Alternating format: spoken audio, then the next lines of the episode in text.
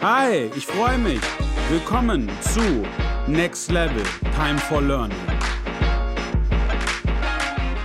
Hallo Noel, ich freue mich, dass du heute bei mir bist. Stell dich mal vor. Hi, ich bin der Noel. Ich bin Marketingleiter bei der Synatics. Synatics ist ein Venture-Builder aus Hameln. Wir haben verschiedene Projektgesellschaften, äh, wo wir verschiedene Webportale bauen, wie Kredit.de, Lebenslauf.de, uns an verschiedenen E-Commerce-Stores beteiligen und dort die Unternehmen mit aufbauen und ins Wachstum bringen. Ja, cool, spannend. Und das alles aus Hameln? Ja, wir haben verschiedene Standorte. Also unser Hauptstandort ist in Hameln, wo auch ähm, unsere meisten Mitarbeiter sitzen. Aber wir haben auch auf Mallorca einen Palma Standort hier und in Berlin und in Hamburg. Ja, cool, schön. Wie stellt man sich das vor? Also habt ihr denn auch Projekte dann in den Exit geführt oder baut ihr die einfach auf und haltet ihr sie? Das ist unterschiedlich. Also wir haben letztes Jahr den Exit von gartenmöbel.de gemacht, äh, ein Unternehmen, wo wir uns vor äh, acht Jahren, glaube ich, beteiligt haben ähm, und dann ein enormes Wachstum mit aufgebaut haben. Wir haben uns sehr fokussiert auf den Bereich SEO und haben neue Shop-Software gelauncht, dort in Begleitung natürlich mit dem äh, Hauptunternehmen zusammen. Und ja, das haben wir letztes Jahr relativ erfolgreich veräußert.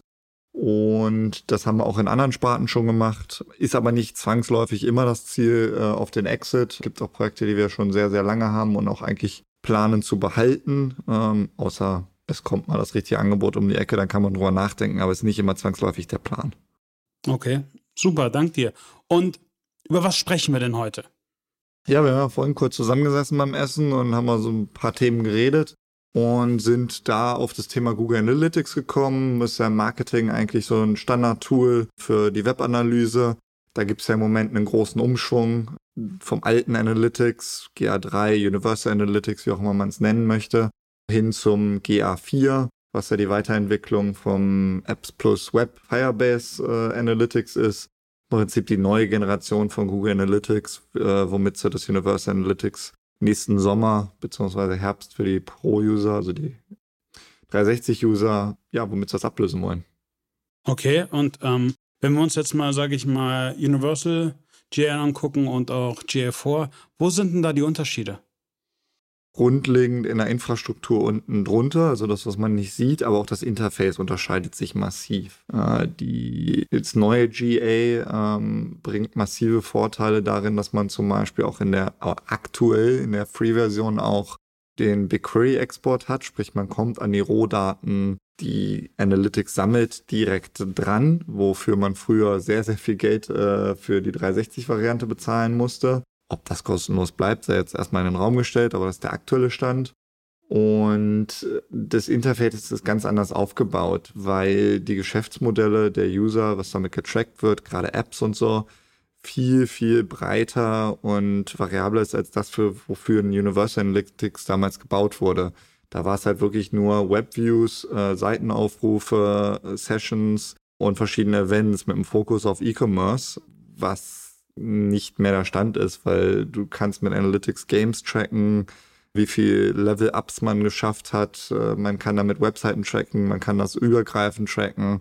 Dementsprechend bietet es einfach viel, viel mehr Möglichkeiten, aber entsprechend ist es auch mehr frei konfigurierbar, was es nicht zwangsläufig immer einfacher macht. Aber das heißt, wenn wir jetzt mal von einem aktuellen Stand ausgehen, hast du ja im Endeffekt Universal GA und dann hast du ja auch noch Firebase für die ganze App-Thematik. Das heißt, Google hat sie dann gemerged. Hast du aber jetzt, sage ich mal, auch gerade für, für E-Commerce-User ähnliche Informationen?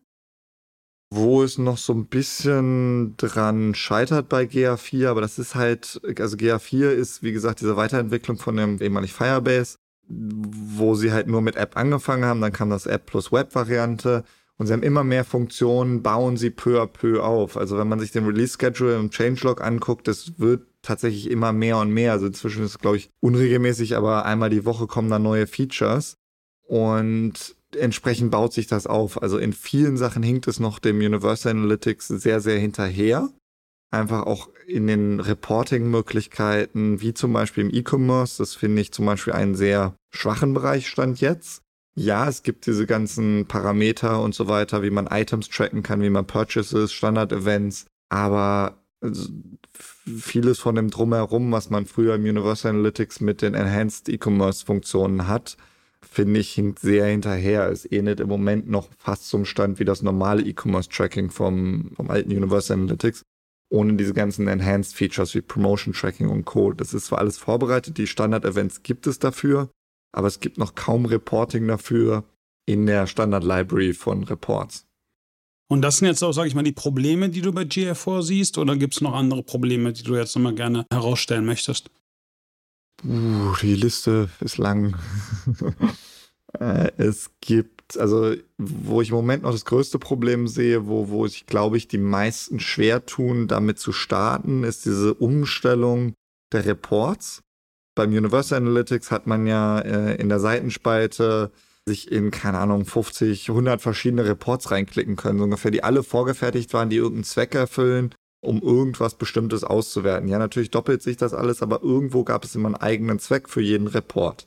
So, sprich, natürlich ist es unheimlich schwer gewesen, erstmal alle zu kennen und auch im Kopf zu halten, welcher jetzt genau welcher war. Aber es gab schon mal für alles einen fertigen Report. Man muss sich nicht neu zusammenklicken. GA4 ist da etwas anders. Es gibt zwar so ein paar Standardreports und die werden noch mal mehr, aber äh, man muss sich sehr, sehr viel frei konfigurieren, um erstmal dahin zu kommen, auf den Stand Sachen auswerten zu können, wie man das im alten Analytics tun konnte. Das ist so ein Problem, wo ich, wo ich sehe, warum das eine Hemmschwelle ist für viele Leute dort, das aktiv zu nutzen im Moment. Es ist da auch im Rahmen der Umstellung auf, aufs G-Tag und diese ganzen neuen Google-Tags, die jetzt auch kommen, finde ich, noch intransparenter geworden, was dort technisch alles passiert. Ich sag mal, in GA Universal Analytics konnte man seine Parameter setzen, das, äh, dann hat das Analytics-Skript das auch ganz gut befolgt und man konnte das so sehr customizen, wie, wie man es haben wollte. Bei den neuen Skripten ist es so, dass die gerne eigene Sachen und Dinge tun, wo man nicht unbedingt darauf Einfluss nehmen kann, auch wenn man die Einstellungen setzt, die teilweise ignoriert werden, weil entweder das Skript das so noch nicht kann oder weil Google meint, das muss es ignorieren. Und das macht so ein bisschen aber sehr intransparent und auch schwierig, ähm, dort die eigenen Anpassungen durchzudrücken. Okay, und das sind dann auch die Herausforderungen im Auswerten oder gibt es dann nochmal explizitere Probleme? Das äh, führt A einmal zu rechtlichen Schwierigkeiten bei der Implementierung, weil wenn man dem, dem Skript halt sagt, es soll keine Cookies setzen äh, oder die sollen dann und dann expiren und das Skript setzt trotzdem irgendwelche Cookies, dann ist das rechtlich natürlich ein gewisses Problem. Äh, und auf der anderen Seite, wenn man jetzt zum Beispiel sagt, man möchte keine Client-ID aus irgendwelchen Gründen übergeben oder möchte das nur als HTTP-Only-Cookie machen, dann, dann macht das Skript halt eigene Sachen und Dinge, wie zum Beispiel jedes Mal einen neuen Session-Start äh, zu initiieren, was dann an GA4 übermittelt wird. GA4 intern rechnet dann diese Session-Starts wieder raus, weil man ja auch eine Session-Dauer einstellt. Aber wann und wie genau, also wie gut das funktioniert, kann man nicht so genau einsehen, also nicht nachvollziehen. Da muss man wirklich sehr ausführliche Tests für machen. Und das ist einfach umständlich und ja, nicht so ideal. Aber du hast jetzt auch gerade noch rechtliche Aspekte angesprochen. Was gibt es noch für rechtliche Themen, die man sich noch im, im Kopf halten muss, wenn man gerade die Umstellung macht, die man ja machen muss?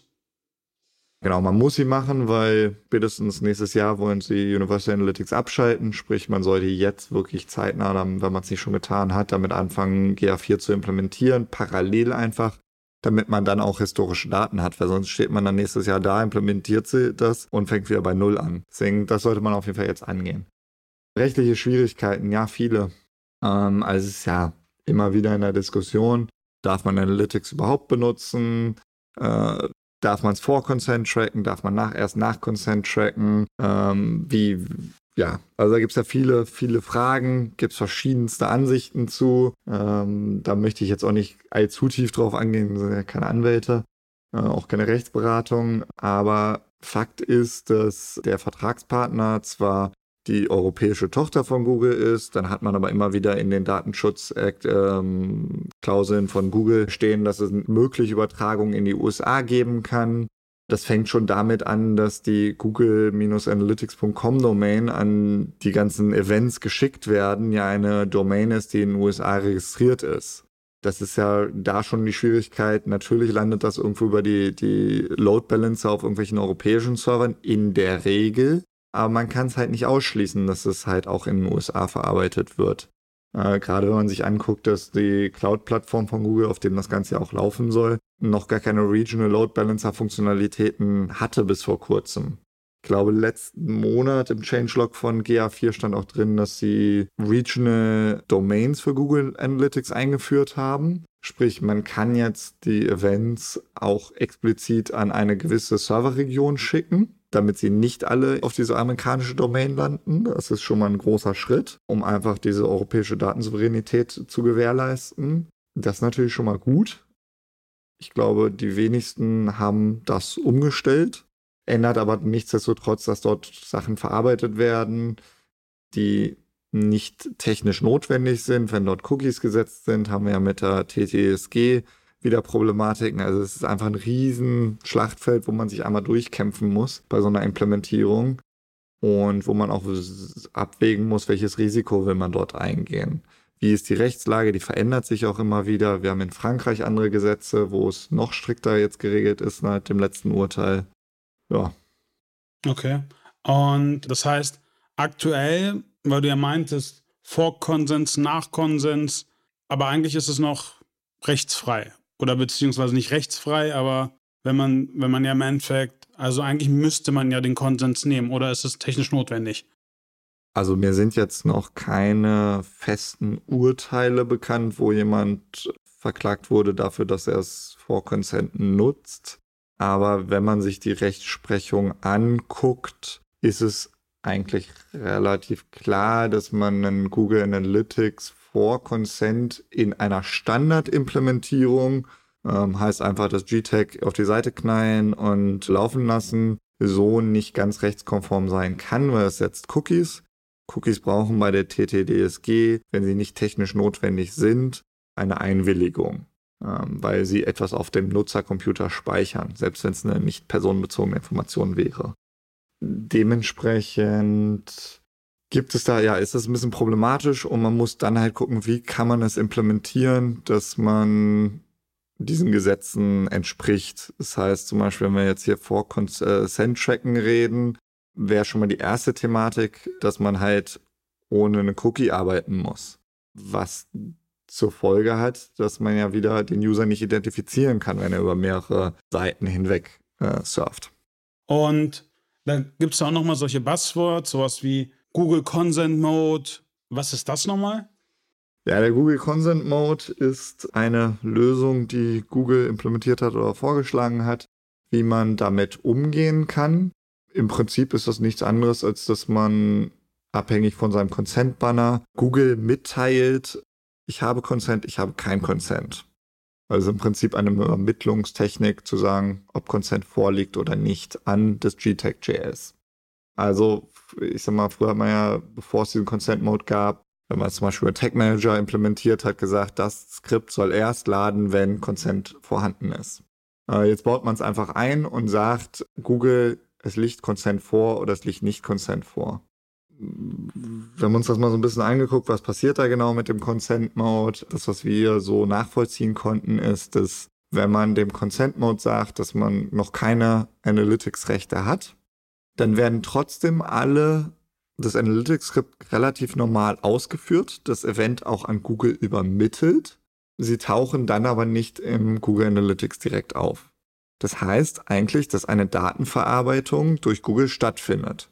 Alleine nur durch die Annahme des Requests. Was Google damit hinterher macht, selbst wenn sie sagen, wir machen das nicht, nichts damit, wir ignorieren diese Hits, weil das Consent nicht vorliegt, hat ja schon eine Verarbeitung allein durch die Request-Annahme stattgefunden. Deswegen sehe ich diesen Consent-Mode relativ kritisch. Und erst wenn man dann Consent übergibt, dann tauchen die Hits auch am Analytics auf. Was Google Analytics dazu schreibt, ist, dass sie ja diese ganzen User, die vor Consent sind, modelliert. Das heißt, sie gucken sich an, wie viele Hits kommen generell so rein, wie, wie sieht ein normales Nutzerverhältnis aus und modellieren das dann hoch. Auch hier wieder ein gewisses Transparenzproblem. Wie machen sie das? Wie kommen diese Zahlen zustande? Natürlich ist es erstmal besser, als keine Daten zu haben vor Consent. Aber da wiederum, wie genau sind die und wie kommen die zustande? Aber du meintest ja auch gerade davor noch, äh, gerade was deine Einschätzung anging, dass, sag ich mal, in der Standard-Google-Welt und auch dem Standard-Setup trotzdem ja Problematiken bestehen. Ich meine, jetzt kommt ja auch die ganze Zeit auch eine große Diskussion, worüber wir auch das letzte Mal über Tracking auch geredet haben, weg von klassischen Cookie-Tracking zu gehen, Richtung Server-Side-Tracking. Wie siehst du das auch in Kombination mit, mit Google Analytics? Ist das überhaupt machbar, das alles auch serverseitig zu machen? Ja, also machbar ist es. Ähm, auch sehr, sehr empfehlenswert, wenn man dort versucht, Rechtskonformität herzustellen auf der Seite. Google hat, ich überlegen wir es letztes Jahr Sommer oder vorletztes Jahr Sommer? Vorletztes Jahr, glaube ich, Sommer, den Server-Side Tech Manager vorgestellt. Ja, ich glaube, es war vorletztes Jahr, genau. Ja. Ähm, vorletztes Jahr vorgestellt. Und das, was ist das im Prinzip? Es ist ein Framework, was man auf einem Server installieren kann. Natürlich empfehlenswert von Google, äh, es in einer App Engine zu tun. Das kann man auch genauso auf dem eigenen Server installieren oder in der AWS oder wo man sonst alles hostet. Und es bietet im Prinzip ein einfaches Interface, um einen Tracking-Server aufzubauen. Optisch und auch vom, vom Interface her ist es genau gleich wie der clientseitige Tech Manager, den, den man halt so kennt. Aber das, was er tut, ist ja was völlig anderes. Er lädt nicht einfach irgendwelche Skripts auf einer Seite nach, sondern er verarbeitet Requests, die auf einem Server ankommen und leitet sie entsprechend weiter. Das heißt, dass man sich eine Zwischeninstanz aufbaut. Die Webseite, die auf dem Browser des Users läuft, sendet irgendwelche Daten an diesen Server, zum Beispiel ein Google Analytics PageView Event. Dann kann man die auf dem eigenen Server annehmen, bearbeiten und dann weitergeben an ein oder mehrere Services. Was heißt bearbeiten? Man kann dort äh, Parameter entfernen, hinzufügen, man kann zum Beispiel die IP-Adresse des Users rausnehmen. Das heißt, natürlich steht jetzt nicht zwangsläufig in dem Request selber, wo es das auch oft tut, äh, die IP-Adresse des Users drin, äh, die dann übermittelt wird, aber durch jeden Server-Request alleine kann Google ja die IP-Adresse des Users auslesen.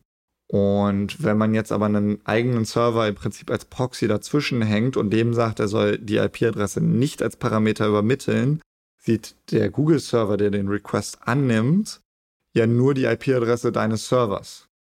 Und so schafft man ja schon mal wieder einen Schritt zur Anonymisierung.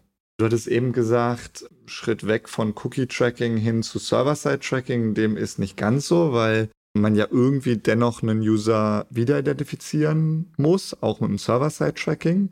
Sprich, es bedarf genauso noch einen Cookie, wo irgendeine ID drin steht, womit man den User über mehrere Sessions hinweg im Idealfall tracken kann. Den Vorteil, den das bringt, wenn man das serverseitig macht, ist, dass man diesen Cookie als äh, HTTP-Cookie oder sogar als HTTP-Only-Cookie setzen kann. Das ist zwar alles ein bisschen technisch, aber was das bringt, ist, dass viele Tracking Preventions und äh, die in den Browsern eingebaut sind oder über Third-Party Extensions, diese nicht so schnell wegblocken oder löschen, bis gar nicht, ähm, weil die einfach viel vertrauenswürdiger sind als welche, die durch irgendwelche JavaScripts gesetzt werden, also das Analytics.js zum Beispiel, was dann irgendwie wiederum von irgendwelchen Fremdservern geladen wird. Das, ähm, also auch da wir werden auch nochmal näher drauf eingehen, aber wichtig ist es einfach auch mal, dass ihr euch damit befasst. Gerade ähm, was die Aspekte angeht, serverseitig, welche Cookies können geladen werden, gerade auch in Bezug auch auf Adblocker oder generell auch auf jetzt ITP, wo es ja auch immer weiter darauf hinausläuft, dass einfach Cookies geblockt werden. Ich hätte noch eine Frage, worauf du ja auch eingegangen bist. Du empfehlst ja auch gerade, dass man sehr schnell den Switch macht bzw. parallel trackt, damit man einfach noch die Daten hat jetzt über den, den Zeitraum, bis im Endeffekt auch Universal Analytics abgeschaltet wird. Frage, kann man denn nicht die Daten aus Universal Analytics importieren in GA4? Mm, nein, wüsste ich jetzt nicht. Also nein. Okay, das heißt eigentlich, liebe Hörer und Hörerinnen, wichtig, macht es zeitnah, weil sonst werden im Endeffekt, also die Daten der letzten Jahre sind dann halt eigentlich mal gehen und flöten. Weißt du eigentlich, ob man da noch weiter zugreifen kann oder wird es dann einfach, macht Google einfach einen Schalter aus und sagt, gibt's nicht mehr? Gute Frage, kann ich leider nicht beantworten. Leider arbeite ich nicht bei Google. Ähm, ich würde es mir wünschen, dass man dort halt noch reinschauen kann, dass man irgendeine Exportfunktionalität bekommt, kann es mir schwer vorstellen, dass Google das tun wird, weil Google Analytics ist ein großer Service. Google hat starke Server, aber wenn die dann irgendwann im August sagen, wir schalten jetzt alles ab, ladet euch bitte nochmal alle unsere, eure Daten runter. Ich glaube, das könnte ein Szenario sein, was auch solche alten Google-Server äh, kaputt machen könnte. Okay. Weil da geht es echt um viele Daten, auch wenn sie aggregiert sind. Verstehe ich. Noel, und jetzt nochmal auch, was ist dein Ausblick bei der ganzen Sache? Wo geht die Reise hin? Oder wo entwickelt ihr euch auch gerade hin? Also bei uns wird dieses Thema Martech immer, immer größer ähm, und immer, immer wichtiger. Das ist ja nichts Neues. Daten ähm, bringen einen extrem weiter im Online-Marketing, sind unerlässlich, um irgendwelche Performance-Kampagnen zu fahren. Und je stärker man in diesem Bereich aufgestellt ist, desto besser kann man seine Kampagnen schalten, desto mehr kann man ja also auch Performance rausholen. Und früher war das natürlich auch wichtig, aber es war deutlich einfacher. Ähm, man hat halt irgendwelche Tags reingeballert auf die Seite. Äh, jedes eigene Marketing-Plattform hat sein eigenes Tracking-Script gehabt. Das hat man irgendwie direkt auf der Seite eingebunden oder einfach kurz den Tag Manager gehauen, eingebunden und gut war's. So, dann hat man natürlich ein paar Probleme gehabt, äh, welche Daten vertraut man jetzt, weil man überall verschiedene Daten hat. Aber am Ende des Tages sind das Nuancen und jedes Tool hat irgendwie so seine Daten geliefert und damit konnte man zumindest erstmal arbeiten. Jetzt ist das Problem, wir haben rechts, ähm, also nicht nur jetzt, jetzt ist schon ein paar Jahre so, aber es kommen Rechtsvorschriften, auf die man sich einstellen muss. Es gibt Tracking Preventions von den Browsern. Adblocker sind immer mehr und mehr im Kommen, haben echt großen Marktanteil inzwischen. Und das macht es einfach komplizierter. Und da muss man sich leider mit befassen, weil es gibt keine schlüsselfertige Lösung dafür. Weil wenn es sie gäbe, dann würden die Browser und die Tracking Preventions und Co. nicht den Job erfüllen, den sie versuchen. Und leider sitzen die am längeren Hebel, weil sie haben den Browser. Okay, also eigentlich ist es noch immer so ein Katz-Maus-Spiel. Ja, ja. Es heißt ja nicht alles, dass das schlecht ist, äh, was dort getrieben wird. Also natürlich aus Nutzersicht bringt das natürlich viele Vorteile. Also muss ja auch mal klar sagen, wie in den letzten Jahren Daten umgegangen wurde im Webtracking. Ist es natürlich vollkommen verständlich, dass es dafür Regulierung bedarf, weil man das sehr, sehr locker gesehen hat. Dementsprechend ist das ja nicht zwangsläufig schlecht. Und auch im Performance Marketing, je mehr man sich damit befasst, findet man halt auch Lücken in dem, was man früher getan hat. Also ich glaube, es wird einfach die Branche auch ein bisschen vorantreiben. Es wird ein paar Leute, die äh, Unternehmen, die zu spät das erst verstehen, die es kann passieren, dass die dabei auf der Strecke bleiben. Das kann ich mir schon vorstellen, dass die da überrannt werden. Aber ja, also ich sehe es eigentlich als Potenzial auch, auch wenn es anstrengend ist manchmal. Ja, ich glaube, das Wichtigste ist ja auch da, ähm, wir sind ja schon immer eine, eine Industrie gewesen, die alle drei Monate sich ein bisschen neu erfinden musste.